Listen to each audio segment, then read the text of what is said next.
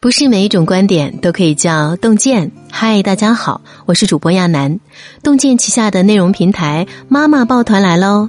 每一个妈妈都是家里的定海神针，好的妈妈永远不停下成长的脚步。关于养育孩子的干货，这里都有；关于经营家庭的苦甜，我们都懂。长按识别文末二维码，关注妈妈抱团，和千万妈妈一起成长。今天我要为大家分享的是。孩子被吼之后将发生六个可怕变化，看完你还敢吼吗？早上催女儿上学，出门前她磨磨蹭蹭的，我忍不住大吼：“快点儿！”女儿吓得一激灵，说：“妈妈，你把我的心都吼碎了。”这让我想起昨天晚上我为她讲的大嗓门妈妈的故事。故事中，小企鹅被妈妈吼得四分五裂，企鹅妈妈走遍全世界才找到孩子的残体，用针线缝好。艺术可以用夸张的方式修复孩子的躯体，但在现实中，我们又怎么修复被吼伤的孩子呢？儿童青少年心理问题专家托德老师认为，小企鹅身体裂开的六个部分，分别象征着孩子的六种心理特征：注意力。躯体感觉、安全感、语言、自我评价和情绪。吼对孩子的伤害是由表及里、多方面、多层次的。大人每一声吼都烙印在孩子心里，潜移默化的影响着孩子的身心健康。你越吼，孩子越笨。看过一个辅导作业的视频，孩子一开始啊只是不理解题意，妈妈吼着读了一遍题。每读一句就反问孩子一句什么意思？懂了没？每问一句，吼声就高几个分贝。当他读完最后一句问题时，孩子已经懵了，握笔坐着一动不动。妈妈更来气了，一边吼一边恨铁不成钢的数落，声音更大，语气更急切。眼看妈妈就要火山爆发，孩子急忙念了一遍题目应对，可情急之下把题目中的一根读成了两根。妈妈气得连呼头疼，怎么这么笨呢？吼，常导致大人越吼越生气，孩子越吼越迷糊。托德说，企鹅的脑袋代表着注意力。父母发脾气时，孩子会变得六神无主、不知所措，注意力一点都不集中。他们根本记不住你说的内容，只会记住你凶过他。美国心理学家将父母超过八十五分贝的吼叫声放给七到十岁的儿童，让他们写下吼叫的内容，只有百分之十三点三的孩子能写对。吼叫与其说是一种教育，不如说是一种暴力干扰。孩子的注意力都在大人的愤怒上，根本无法集中精力感知语言信息。越吼，他们注意力越难集中，看起来越笨。你越吼，孩子的身体越痛。有一位知乎网友曾经这样描述被吼后的不适：只要父母吼我，我就会有紧张感，然后下意识的掐自己的手，总是会掐破皮或者流血，想自杀。为了控制情绪，我就只能做类似自残的行为。吼叫是有力量的，表面看来，吼叫没给孩子造成任何身体伤害。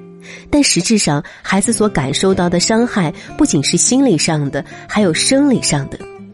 就像被吼之后的企鹅，它的肚子飞到大海里，这象征着孩子的肠胃翻江倒海，身体很难受。美国密歇根大学一项实验表明，情绪受伤和身体疼痛感在大脑的区域反应图示非常相像。所以，人的情绪受伤时，身体也会呈现一系列痛苦反应：胸闷、头疼、食不下咽、腹胀、消化不良、腹痛。这种痛苦比挨打更可怕。挨打的伤痕是看得见的，但父母发脾气时留下的伤却非常隐秘，孩子有苦难言，痛苦加倍。你越吼，孩子越没有安全感。小学生曾在作文中这样描述妈妈发脾气的样子：头发直立，像一根根金光闪闪的黑色针，感觉随时都要扎在你身上；脖子伸得老长，像一头正要吃果子的长颈鹿；眼睛最可怕，瞪着你，就像喷出一条条火舌，要把人烧死。那对黑色的眉毛竖起来，像两把剑，好像随时都要刺穿你。最可怕就是那张嘴了，现在就像是火山喷发了一样，说出的一句句话像火焰，能把人烧死。暴吼中的人就像怪物，无论头发、脖子、眼睛、眉毛、嘴巴，都能置人于死地，令人毛骨悚然。这个怪物，竟然是孩子。最信赖的父母，连父母都如此可怕，还有谁能拯救他？你无法想象孩子被吼时内心有多么害怕。绘本中，企鹅的翅膀飞到老虎身上，意味着孩子的安全感已经被破坏。他内心想要紧紧的抓住另外一个强大的人来保护自己，寻求安全感，而被吼大的孩子。小时候缺乏安全感，长大后也会复制家长的坏脾气。演员陈乔恩不止一次被批评情商低、暴脾气，连合作演员都不爽他。妈妈经常吼骂他，以至于他到成年时提到妈妈，仍然是一脸惊恐，全身处于警戒状态。很多脾气暴躁的成年人，其个性的源头都能在家长身上找到端倪。小时候被吼的缺乏安全感，长大后他就会用坏脾气武装自己，伤人又伤己。你越吼，孩子越不说话。生活中常见到这样的孩子，大人一吼他，他就不吭声了。其实孩子不是无话可说，而是攒了一肚子话说不出来。哈佛大学一项研究表明，小时候经常被父母吼的成年人，其大脑中维尼克区和前额叶之间的连接更少。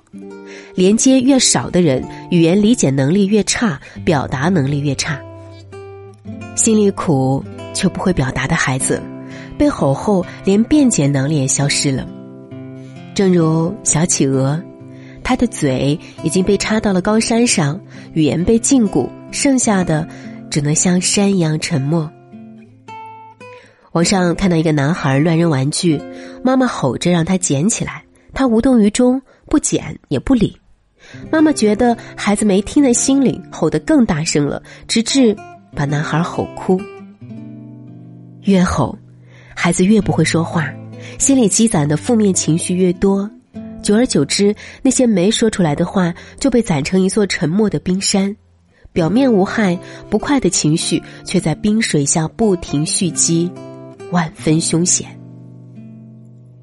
《华尔街日报》一项调查表明，吼叫式教育里长大的孩子，成年后更容易有行为问题和抑郁倾向。被吼后不说话的孩子，谁也不知道他内心深处藏着一个怎样可怕的自我。你越吼，孩子越自卑。被吼的当下，孩子怎么看待自己？网友银行小能手说：“从小被吼到大的我，逐渐发现自己是讨好型人格，总忍不住希望别人喜欢我。如果别人不喜欢我，就会很难过，特别讨厌自己。可这么渴望被喜欢的他，却找了一个爱骂人的老公。他竟然觉得被骂很正常，忍不住去道歉哄他。”企鹅的尾巴象征着孩子的自我评价，可被吼后却被扔在了嘈杂的大街上。好多人对着尾巴指指点点，象征着孩子不断的被否定，最终变得懦弱和不自信。被吼大的孩子内心既脆弱又敏感，脆弱的他一遇到冲突就逃避，不敢与人正面交锋。敏感的他，又特别在意别人的感受，唯恐别人对他出言不逊，只好无底线讨好，哪怕是对自己口不择言的人。心有不甘，却只能暗自生闷气，自己都瞧不起自己。全球畅销书《原生家庭》一书中，言语虐待不仅严重损害了你作为一个可爱的、有价值的、有能力的人的正当的自我认知。还会对你的生存方式及价值产生必然的负面预期。被吼的孩子会将父母盛怒之下说出来的话逐渐内化。父母吼他：“你如何不好？”他便觉得我如何不好，变你是为我是，形成自卑的基础。你越吼，孩子越叛逆。电视《老爸当家》中的杜杜换鞋时不小心碰到怀孕的妈妈，爸爸二话不说把他一顿吼。委屈的杜杜跟爸爸大吵一架后离家出走了。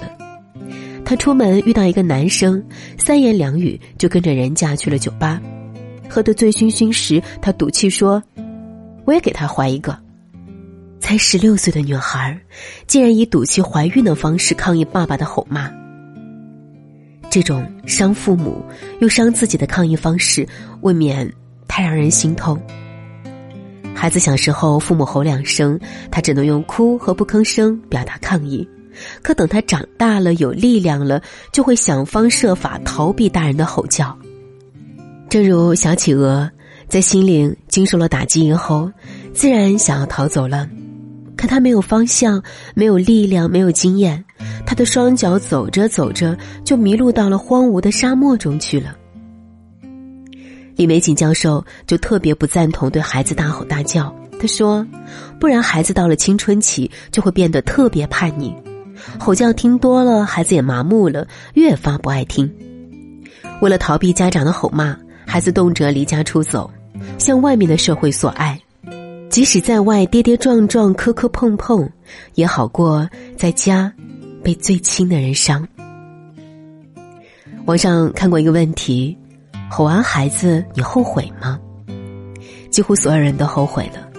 孩子这么可爱，被吼后还不记仇，我们怎忍心将自己的坏脾气加诸于他们？你的每一声吼。每一句辱骂都会刻在孩子心里，他用尽一生也难以修补。与其孩子痛苦，父母吼了又后悔，不如从现在开始戒吼。有这样一些方法，比如说：第一，记录自己发脾气时的样子。超级育儿师里有一位妈妈，经常啊对孩子大吼大叫，育儿师就把他带到一个实验室，里面放满了音箱，然后关掉灯，让妈妈亲自听自己的吼叫声。听到第一声吼，妈妈就吓了一跳。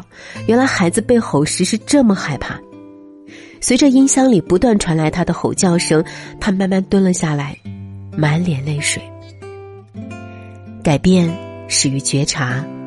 虽然他明白吼孩子不好，但从未亲自体验过被吼时的感受，脾气上来时仍然控制不住。这次体验后，他果真慢慢变得耐心起来。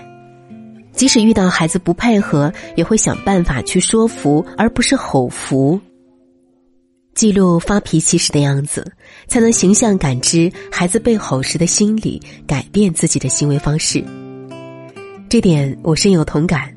有一次辅导女儿写作业，我忍不住吼起来：“老公拿了一面镜子放在我面前，看看你发脾气时的样子。”镜子里的我眉毛倒竖，眼神狰狞。脖子伸得老长，嘴巴一张一合都是歪的，既丑陋又可怕，我就吼不下去了。从此，只要一开始辅导作业，女儿就拿一面小镜子候着，虽然滑稽，但的确凑效。第二个方法呢，是为自己的情绪设置暂停流程。如果实在压不下自己的情绪，那就在发脾气前为自己的情绪设置暂停流程。托德老师呢，给出两个步骤。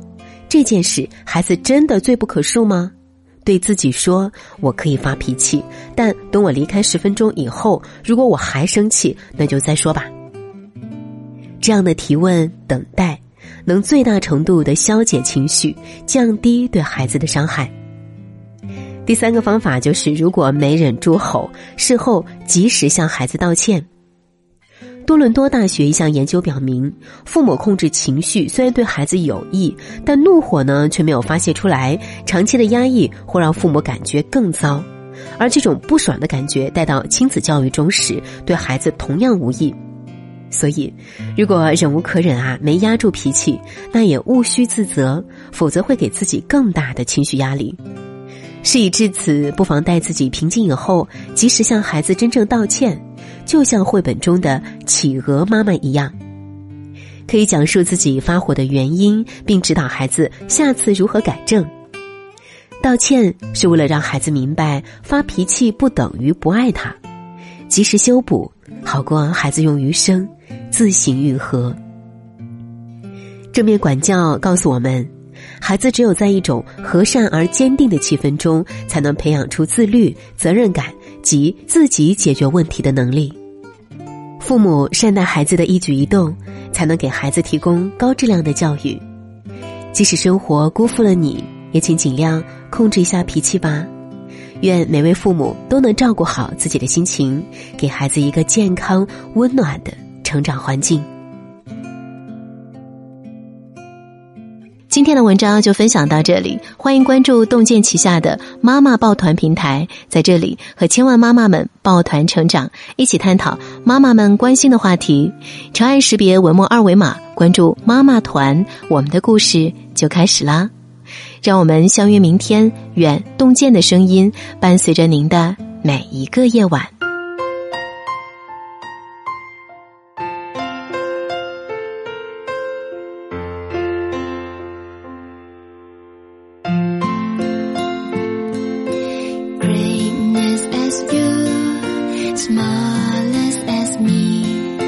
一生